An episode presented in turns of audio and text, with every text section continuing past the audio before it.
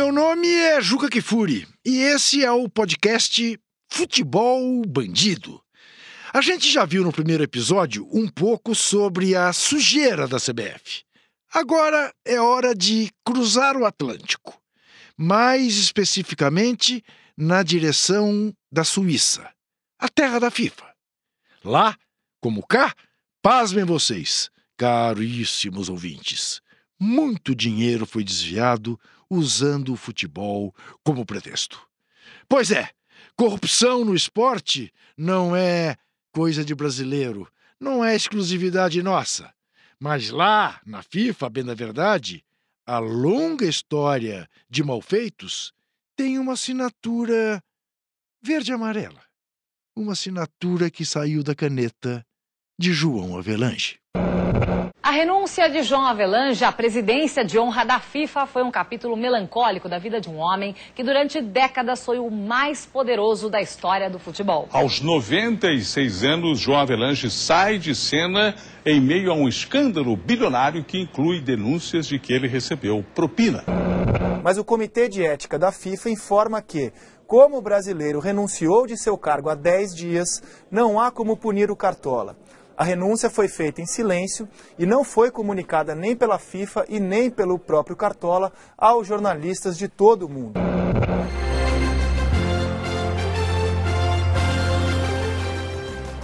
Mas será que os escândalos de corrupção na FIFA têm mesmo origem brasileira?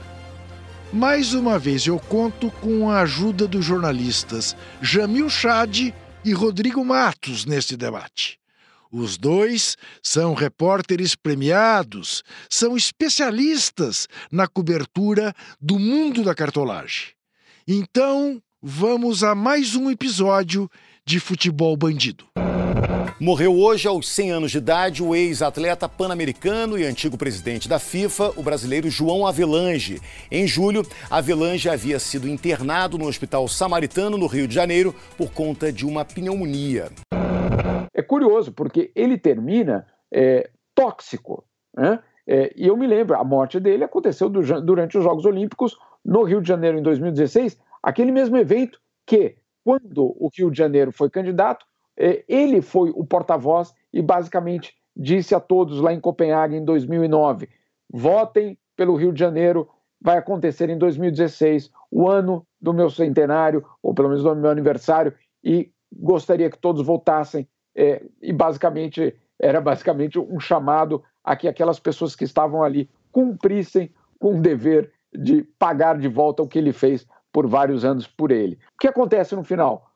Todos os escândalos eclodem, todo mundo fica sabendo exatamente qual era a natureza do poder de João Avelange, e quando chega a morte dele no Rio de Janeiro, com a família olímpica inteirinha no Rio, aquele, naquele momento, o que o COI fez foi dizer: não temos nada a ver, na, nada a ver com esse senhor. Avelange chegou à presidência da FIFA em 1974, depois de muitos anos à frente da CBD, a Confederação Brasileira de Desportos. Eu me lembro quando fui eleito para a CBF, antigamente CBD, o que eu ouvi da imprensa na época eu não entendia de futebol eu acho que foi a sorte do futebol por não entender. Eu não fui para jogar futebol, nem ia vestiar e ver jogador, nada. Eu fui para administrar o futebol. Falemos de João Avelange. Eu estive com João Avelange mais demoradamente, apenas uma vez, quando o entrevistei, aliás, o entrevistamos, Carlos Maranhão, então uh, editor da Placar, e eu, num programa da Placar na TV Abril, que alugava um horário na TV Gazeta. João Velange nos deu uma entrevista em que ficou muito claro aquilo que se sabe dele, o chefe dos chefes, o cara que teve a felicidade de estar no lugar certo na hora certa. Significa dizer, de assumir a FIFA já com o começo de processo de globalização, aquilo que o canadense Marshall McLuhan chamou não é, da aldeia global. ele pega a FIFA já no momento em que a Copa do Mundo era transmitida para o planeta todo e ali ele tem o descortínio do tamanho do negócio que ele tinha nas mãos e faz este negócio um excelente negócio para poucos, para poucos patrocinadores. A ascensão do, do João Avelange, né, Juca, é muito emblemática de como é, dirigentes chegam ao poder, no caso dele, a presidência da FIFA, né? Ele, ao mesmo tempo, tinha esse apoio empresarial, que era do Ross Dassler, o fundador da Adidas, que bancou a campanha dele, e do, e do outro lado a troca de favores com dirigentes, no caso de, de federações nacionais periféricas, para combater a Europa, em que ele prometia um monte de benesses e assim consegue derrubar a hegemonia europeia na década de 70 no poder na FIFA, né? no caso do Stanley House. É, é, de um lado a política e do outro empresarial, e aí que ele, ele forma essa justamente esse aproveita esse novo mundo da bola com comercial, que quando começa a efetivamente entrar dinheiro no futebol. E é, é uma coisa que você citou e que era muito é, perceptível quando a gente tinha contato com o João Avelange era a forma imperial como ele se dirigia às pessoas, né, sem admitir nenhum tipo de questionamento. É, isso é acontecer com repórteres, mas acontecia com quase todo mundo. Mas isso aqui não me interessa, pelo amor de Deus.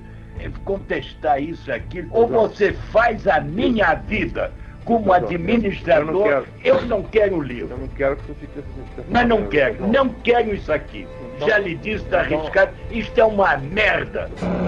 De fato, é curioso porque mesmo depois dele deixar o poder na FIFA, é, ele, na verdade, é, continuou sendo referenciado principalmente por aqueles que sabiam que só estavam ali graças ao que ele havia feito, no sentido de, obviamente, de abrir espaço, é, mas também de favorecer de uma forma é, muito clara é, a periferia do mundo do futebol. O João Velange, é, eu, eu, discordo da, da, avaliação de que ele foi um grande é, visionário que trouxe dinheiro e patrocínio, etc., no futebol. Por quê? Porque já estava acontecendo isso com todos os esportes. Se ele não tivesse feito isso, ele tinha sido, na verdade, é um grande fracasso. É, e se nós compararmos o volume de dinheiro que rola naquele momento na FIFA, no João Avelange, com o que acontece na NBA, em outros esportes americanos, a FIFA, na verdade, fica para trás. Né? Então, é, só para deixar muito claro que é, ele fez o que tinha que ser feito que era aproveitar a globalização, as transmissões ao vivo, as multinacionais que queriam uma plataforma é, única para promover seus produtos. Então, na verdade, é, como eu costumo dizer, ele não fez mais do que obrigação. Agora, isso na parte empresarial. Agora, onde é que ele foi o visionário? O visionário foi de entender que a descolonização da África, da Ásia estava acontecendo, era uma realidade política e que o mundo estava mudando. Essa mudança de mundo foi aproveitada muito bem, porque cada país novo significaria um voto novo. Cada país novo precisaria criar uma identidade nacional e rapidamente um dos melhores instrumentos para isso é uma camisa eh, e uma seleção de futebol. Então, junto o pacote vinha voto, lugar numa eventual eliminatória e, claro, um uniforme novinho com as novas cores daquele país. Quando eu deixei a FIFA, eu deixei 250 milhões de dólares de propriedade, aonde não havia 20 dólares em caixa. Nessa entrevista para a TV Abril que eu mencionei antes, o Avelange se deu conta de que eu e meu colega Carlos Maranhão não conhecíamos a sede da FIFA. Na mesma hora, ele ordenou ao seu assessor, que estava com ele, que oferecesse para a gente passagens e hospedagens na Suíça. Foi quando, ao vivo, ali mesmo no ar, eu disse que, se os nossos veículos considerassem necessário que nós fôssemos à FIFA, eles mesmos tratariam de bancar a viagem. Avelange ficou muito ofendido, porque esse era o método dele o método de comprar as pessoas. Tem uma cena É, a gente, no congresso que definiu as cidades sedes da Copa do Mundo do Brasil, foi feito nas Bahamas, em 2009. E a gente estava voltando no avião e o, as Bahamas, como o, o, avião é meio complicado e tal, não tem, não tinha primeira classe. Então ia todo mundo junto naquele avião ali turbo-hélice. E o João Avelange estava lá na fila dos, dos passageiros junto com comigo, com outros repórteres, com outros dirigentes, enfim. E, a, e eu, a, a funcionária da alfândega das Bahamas, que era uma senhora é, é corpulenta, podemos dizer assim, é, ela, ela fazia uma vistoria aleatória nos passageiros, escolhia um ou outro para fazer uma dar aquela, aquela dura, digamos assim. E ela escolheu o Avelange. Não sei por que motivo, já um senhor, né, com bastante idade, mandou ele tirar o sapato, mandou ele tirar o blazer, apalpou o João Avelange inteiro.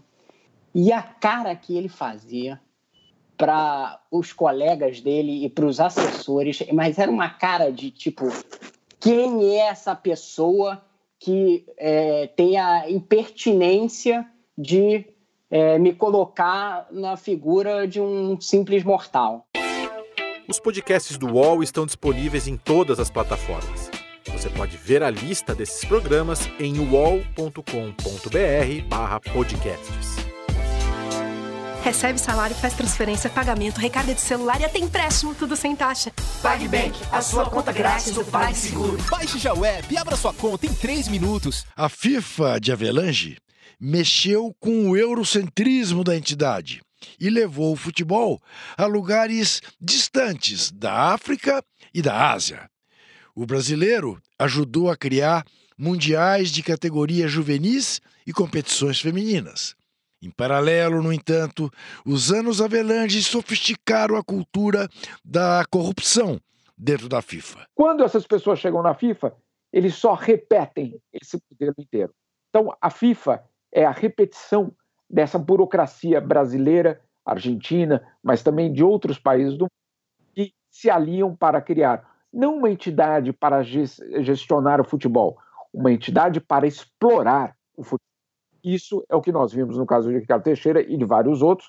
É, dessa forma que é, ali na FIFA, os, os orçamentos são aprovados por eles mesmos, beneficiando, antes de mais nada, a própria cartolagem, para depois pensar no volume de dinheiro que é o futebol. Jamil, para ilustrar o que você falou, eu lembro de uma cena clássica de no Congresso de 2010 é, estávamos lá cobrindo, eu acho que você estava também, agora eu estou tentando lembrar, mas certamente estava. E, e, quando eles anunciavam um reajuste do repasse do dinheiro da FIFA para as federações nacionais, o que a gente via é que estavam todos os dirigentes dormindo na nossa. Tava lá um discurso do Blatter, ele falava aquele tom e tal, e todo mundo dormindo. Aí, de repente, ele falou assim: e agora vamos reajustar, reajustar eu acho que era de um milhão para 2 milhões e meio de dólares o repasse para as federações nacionais. De repente, eles se levantam numa euforia, acorda todo mundo, todos se levantam e começam a aplaudir de pé o negócio. Passou aquela, aquele negócio ali que durou uns 10 minutos de ovação para o Blatter, todo mundo volta para os seus lugares e voltam a dormir em cinco minutos depois. Avelange esteve à frente da FIFA em seis Copas do Mundo junto com seus parceiros, conseguiu fazer do evento uma máquina de ganhar dinheiro. Para os cofres da entidade, principalmente. Então, para eu ver, na Copa do Mundo da Argentina, o valor bruto do resultado financeiro bruto, 78 milhões de dólares. Quatro anos depois, foi na Espanha, Isso. 82 milhões de dólares. Eu aí modifiquei o sistema. Já no México 86 já fui a 500 milhões. E quando eu saí da FIFA na Copa do Mundo da França, eu fui a 3 bilhões e 800 milhões. Eu assisti uma eleição na FIFA, na Copa de 98, na França, em que foram passados envelopes com dinheiro para presidentes de, confedera de federações nacionais uh, votarem no candidato do Avelange, então Joseph Blatter. Eu temo ser injusto uh, ao dizer que o legado brasileiro é o legado da corrupção, porque não me parece uh, que foi tenha sido João Avelange que tenha inventado a corrupção na FIFA. Uh, mesmo a figura de Stanley Rose, que é muito reverenciada, uh, se você for olhar com profundidade, aquela FIFA do Stanley Rose, uma FIFA absolutamente eurocêntrica, também de santa não tinha nada. Apenas o negócio era muito menor. O Brasil é uma potência política na FIFA, desde a época do João Avelante, que isso tem muito relação com a relevância do time brasileiro no, no, nos desempenhos da Copa do Mundo, né? Que já, já era tricampeão quando ele foi eleito. Isso, se você for comparar a participação e o poder do Brasil na FIFA, não hoje, mas durante historicamente, com outras entidades internacionais, como a ONU ou OMC, que é a, a, a Organização do Comércio, enfim, a, o Brasil é muito mais relevante dentro da FIFA do que nessas outras organizações transnacionais, digamos assim. Por quê? Por causa do quem dá poder aos brasileiros dentro do, da, da FIFA, os torna relevantes, são os jogadores. E aí os dirigentes brasileiros se aproveitam desse, desse status que eles têm e dessa força que eles têm, da maior nação é, relevante do seu ponto de vista de futebol maior em quantidade de gente e, e, e uh, tem uh, se meteram em todas essas confusões de, e, e, participaram. Não, é, como o Juca diz, eles não criaram nada.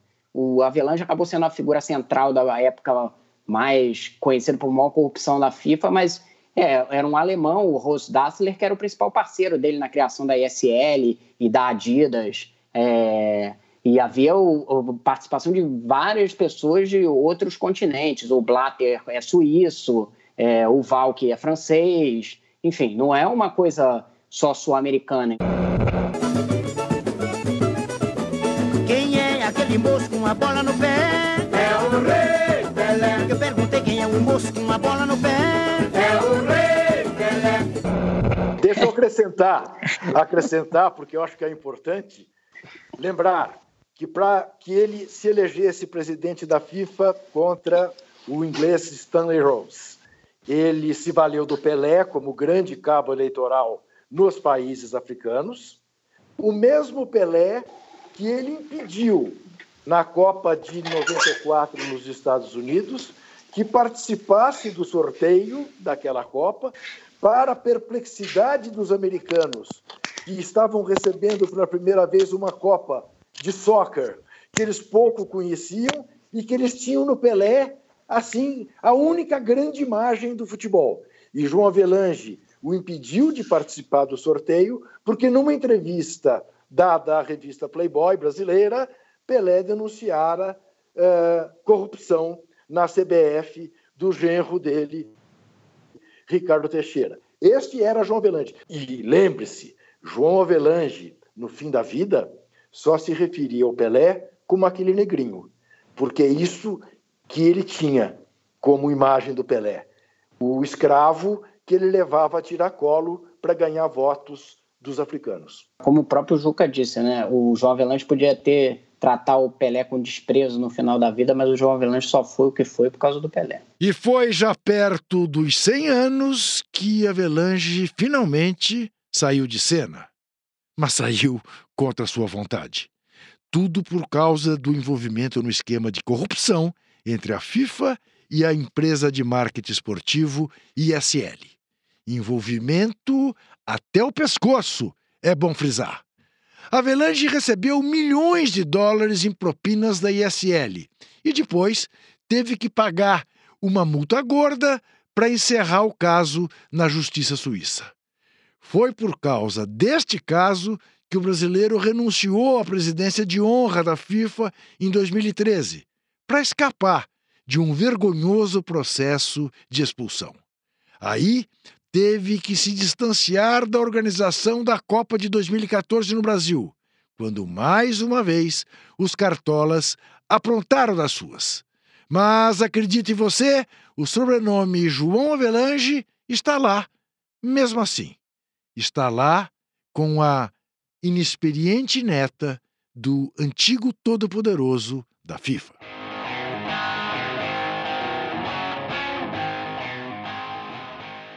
Joana Avelange, um belo dia, a sociedade, a opinião pública brasileira fica sabendo, despencou como a principal executiva do comitê organizador local. O Brasil pagou por uma festa de um mês, né? Ele pagou, a conta final era perto de 30 bilhões, né? Tem aí obras de infraestrutura importantes e tal, mas aí você até tinha que discutir se essas eram as obras prioritárias, porque elas foram direcionadas para a Copa do Mundo. E mas no fim da linha, pelo menos os 8 bilhões dos estádios foi uma festa de um, uma festa, festa cara, pobre pagando festa cara para rico. No próximo episódio, os bastidores da festa da FIFA no Brasil em 2014. Esse episódio de Futebol Bandido termina aqui. Você pode ouvir esse e outros podcasts do UOL em uol.com.br/podcasts. Esse episódio de Futebol Bandido teve a produção de Bruno Freitas, edição de áudio de Amer Menegassi e coordenação de Diogo Pinheiro. Até a próxima.